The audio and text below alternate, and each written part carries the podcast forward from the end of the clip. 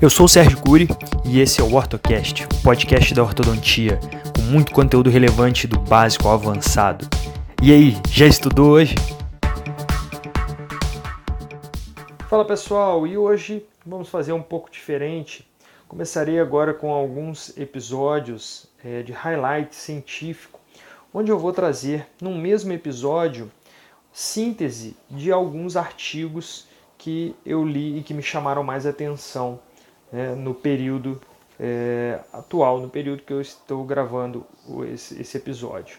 Então, alguns episódios serão nesse formato de highlight científico, mas algo bem leve, algo bem voltado para o clínico mesmo, né, para realmente trazer um, um, uma base científica para dentro da sua rotina clínica, né, das suas condutas clínicas. Então, de uma forma bem objetiva e direta, uh, vamos iniciar esse que é o primeiro highlight científico do OrtoCast.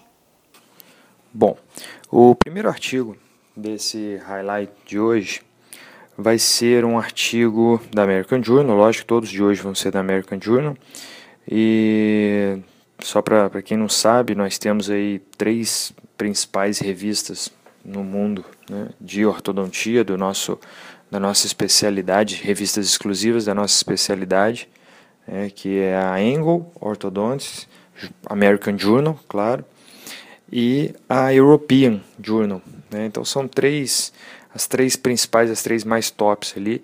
Claro que tem outras que correm ali né, junto, tipo a Korean também, é uma revista muito bem conceituada. Parece que nesse novo Qualis vem inclusive como A2, é, ou até mesmo A1. A European parece que vem como A1 também. E American Journal e a Angle, que eram A1, estão correndo o risco de cair para A2. Vai ter uma revisão agora no meio do ano, mas são as tops aí. Né? Bom, enfim, vamos lá. O primeiro artigo né, é um artigo que foi escrito por dois autores da Turquia, onde eles comparam a reabsorção radicular depois da expansão rápida da maxila apoiada em dente, ou seja, dento suportada, e ósseo suportada, ou seja, suportada por mini implantes. Né? Então, como é que foi a, a metodologia? Eles pegaram 20 pacientes que precisavam de extração de primeiros premolares e expansão rápida da maxila. É, realmente não é fácil encontrar pacientes assim, né, que precisem de expansão e extração. Tem que ter um apinhamento muito severo mesmo. É, no artigo tem só uma, a foto de um caso. Então, assim, realmente esse caso concordo que precisa de extração e expansão, mas enfim, não vou ficar julgando aqui o, o critério de seleção do artigo. Mas é o seguinte: o que, que eles fizeram? Antes de fazer a extração desses pré-molares, foi feita a expansão rápida da maxila. E eles usaram um disjuntor diferente onde de um lado ele era apoiado em mini implantes e do outro ele era encapsulado, tipo McNamara, onde fica apoiado ali no dente, certo? Então, é, dessa forma, é, eles fizeram primeiro a expansão rápida da maxila e depois disso eles partiram para a extração dos primeiros premolares, depois do período de contenção, lógico. Deixa eu ver aqui quanto tempo eles deixaram, três meses de contenção. Então, depois de três meses de contenção, eles removeram os primeiros prés e aí levaram esses primeiros prés para microtomografia, que é uma tomografia onde eles vão avaliar né, exatamente a estrutura radicular é, com muito detalhes, né? então você consegue ver microtrincas, canais acessórios, é, deltas apicais bem sutis, então a microtomografia é fantástico, mas é isso, você tem que levar o dente até, é só, só faz do dente mesmo. Então foi avaliado na microtomografia a reabsorção radicular desses premolares. O premolar de um lado onde foi expandido apoiando em osso e no outro onde foi apoiado nele mesmo, né? onde foi apoiado em um conjunto de dentes, incluindo esse primeiro premolar. É, e aí, o que, que eles perceberam? Né? A primeira coisa que eles perceberam é que o premolar, onde estava o aparelho apoiado sobre ele, ele teve mais reabsorção, né? Do que o que estava apoiado sobre mini implantes. Né? Então, isso eles concluíram, eles extrapolaram o resultado dizendo que uma expansão rápida dentro suportada tende a promover mais reabsorção radicular do que uma expansão óssea suportada. Né? Mas mesmo a óssea suportada ainda promoveu algum grau de reabsorção radicular, mas foi insignificante aqui, pelo que eles mostraram aqui, foi coisa bem é, milimétrica mesmo, só observada nessa microtomografia, né? coisa bem sutil. E além disso, eles perceberam que essa reabsorção ela ocorreu mais no lado vestibular, claro, que é para onde está a zona de pressão desses dentes, durante a expansão rápida da maxila, e observou também que essa reabsorção ocorreu mais no terço médio e terço apical desses premolares. Ok? Então fica aí essa conclusão. É, bom, tendo um pouco de senso crítico em relação a isso, eu acho que foi muito interessante né, deles terem feito isso, pois padronizam o mesmo paciente. Então, se de repente eles usassem dois grupos diferentes, usassem um grupo é, com o, um disjuntor de McNamara, por exemplo, um Hirax também dentro suportado, e o outro usado MARP, né, aí pode falar que de repente, ah, mas aquele paciente teria mais tendência e poderia estar criando um certo viés.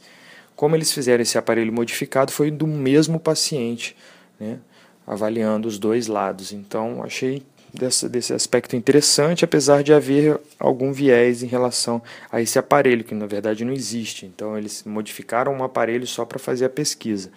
Então, será que esses resultados que eles obtiveram a gente realmente vai obter usando o MARP ou usando o Hirax? Né? Então, vai seguir essa mesma linha, já que ele usou um aparelho meio diferente desses dois que eles estão querendo comparar? Bom, enfim, sem muita viagem, sem muita delonga, fica a sugestão de que realmente pode ser que aconteça isso quando a gente usa um Hirax, né? que pode reabsorver mais o, o, dente do que quando usa MARP. Mas isso já tinha outros trabalhos com elementos finitos, né, mostrando que realmente o dente sofre muito mais carga quando ele tem apoio sobre ele.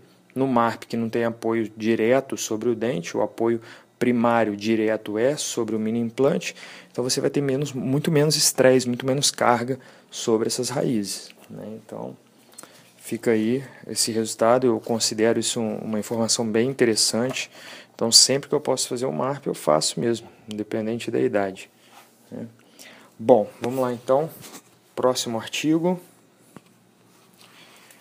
O artigo seguinte, segundo artigo que eu achei bem interessante, ele foi feito é, parte dele na Itália, outro no Canadá, então é, autores né, canadenses e autores italianos, onde eles avaliaram é, o volume da espessura óssea na região vestibular dos dentes posteriores após a expansão rápida da maxila com Hirax, né?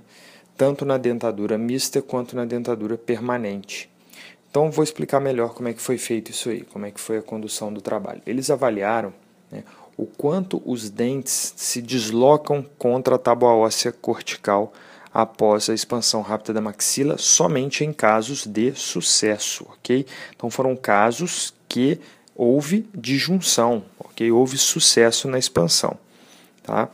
Então eles dividiram em diferentes grupos em relação à dentadura mista e dentadura permanente, onde na dentadura mista eles ah, utilizaram as bandas nos dentes descidos, né? Então ele utilizou banda no molar descido, né?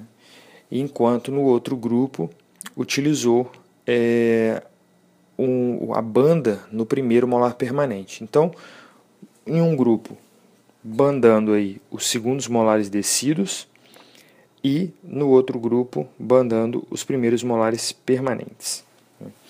E aí, veja bem, olha só que interessante o resultado que eles obtiveram. Quando você apoia né, nos primeiros molares permanentes, você tem uma redução na espessura óssea na região de primeiros molares, ou seja, existe o deslocamento dos primeiros molares em direção à tábua óssea vestibular.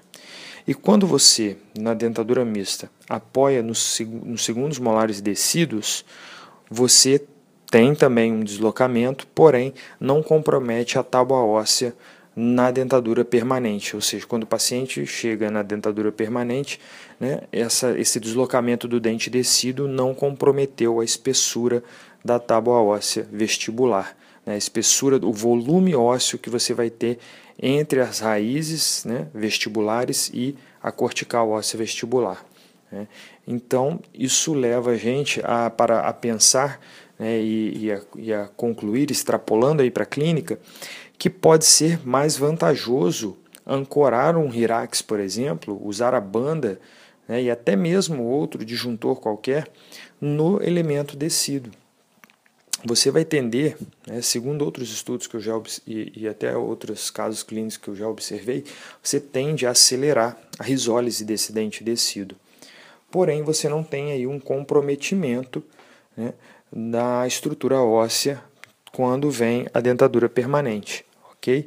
Então, teoricamente, é mais conservador a nível ósseo e até mesmo né, na dentadura, é, a dentadura permanente, a gente poderia falar que é mais conservador até para o dente, é, ancorar aí, então o disjuntor em dente descido, beleza? Então isso eu já tinha até observado e, e eu gosto muito de ancorar nos segundos molares descidos, até mesmo MARP, quando o paciente está, eu faço, eu já falei em outros episódios que eu faço MARP precoce também em criança, né? e já aconteceu de eu utilizar MARP na dentadura mista e ancorar nos dentes descidos, ok? É, quem ainda tiver dúvida sobre MARP na, na dentição de, decídua, na, perdão, na dentição mista, né, ancorado em dente descido, MARP em criança, MARP em adolescente, é, tem um episódio que eu gravei só sobre isso, sobre MARP em criança e adolescente.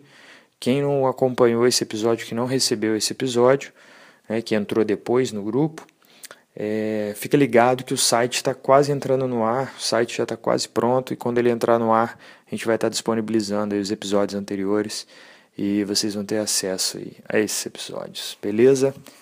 Vamos ao próximo. Bom, pessoal, esse terceiro e último artigo da semana é desenvolvido aí por pesquisadores na Suécia. Né? Não poderia deixar de citar porque se trata de contenção fixa né? e apinhamento anterior-inferior. Tudo a ver com os assuntos que a gente abordou ao longo da semana que passou agora. Então veja bem, é, o, o artigo, né, é, ele procura exatamente avaliar a, em longo prazo, depois de 12 anos de follow-up, 12 anos de controle, é, o apinhamento anterior-inferior né, de 105 crianças que fizeram tratamento ortodôntico fixo. Né.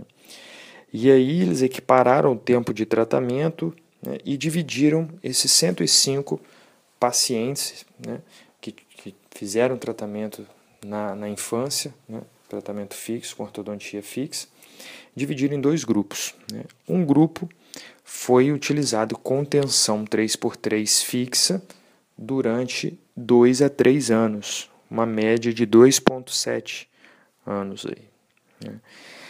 E o outro grupo não utilizou contenção né, na região anterior-inferior. E aí foram, foram avaliados o, o controle de 12 anos pós-tratamento. E sabe qual é o resultado? O apinhamento nos dois grupos era igual.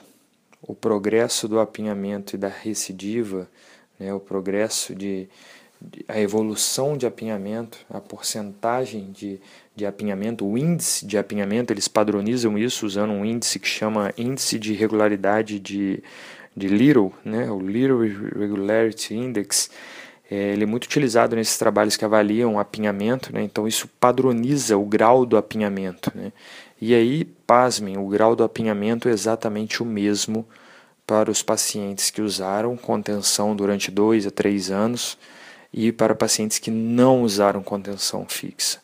Então, após 12 anos, ou seja, em longo prazo, não teve diferença nenhuma, todos os pacientes tiveram é, um apinhamento antero-inferior depois de 12 anos. Né? Então, qual é a conclusão deles? que a rotina de uso de contenção né, mandibular ali que eles falam que é o 3x3 durante 2 a 3 anos não parece promover prevenção em longo prazo né, do apinhamento anteroinferior. Né. Então não traz estabilidade em longo prazo né, na região anteroinferior com relação a apinhamento. E eles ainda vão além. Né. Eles ainda sugerem o seguinte: se o paciente quiser né, é, realmente é, evitar o desenvolvimento dessas alterações naturais na região anteroinferior, que é exatamente aquilo que a gente falou do mesial drift, da redução do perímetro em região ali, da região da, do, do, da região da distância intercanina, desculpa, né, essa, essa diminuição progressiva com a idade da distância intercanina, o mesial drift, as alterações ósseas na região de sínfise, né, ou seja, essa vamos dizer, esse, esse apinhamento natural que surge né, com a idade, com o envelhecimento, se o paciente realmente deseja evitar essa, essas alterações, né, o, a contenção né, deve ser usada por toda a vida. Então ele ainda fala bem isso aqui, ó, lifelong retainers are needed. Né, os, os, as contenções elas deverão ser usadas por toda a vida. Então, gente, exatamente bate exatamente com aquilo que nós falamos, com aquilo que, na verdade, nós falamos, aquilo que eu falei e que no, no, no, último episódio sobre contenção fixa, né, nós fizemos duas partes de contenção fixa e aí bate muito com aquilo que a gente falou, né? Então, quer garantir estabilidade? Usa 3x3 para a vida toda, tá? E esse trabalho, ele fala exatamente isso aí. Beleza? Bom, pessoal, então a gente fica assim com esses highlights. Foram três artigos que eu considerei muito importantes. Dois deles sobre expansão rápida da maxila, um deles sobre contenção 3x3 e estabilidade. Lembrando que se você está me ouvindo do Spotify, corra lá no meu site sergiocuri.com.br e baixe o material complementar desse episódio. Todos os episódios são acompanhados de um arquivo PDF com fotos e slides para melhor ilustrar todo o conteúdo aqui passado, ok? E se você deseja receber os episódios na íntegra, corre lá no site e se inscreva na lista do WhatsApp. Assim você receberá bem antes os episódios, diretamente pelo WhatsApp. E o seu feedback é de suma importância para mim. Então, seja pelo WhatsApp ou pelas redes sociais, deixe sua opinião sobre o conteúdo aqui passado e até mesmo alguma sugestão de assunto a ser abordado em algum episódio futuro, beleza? Então, um forte abraço, fique com Deus e até o próximo episódio do OrtoCast.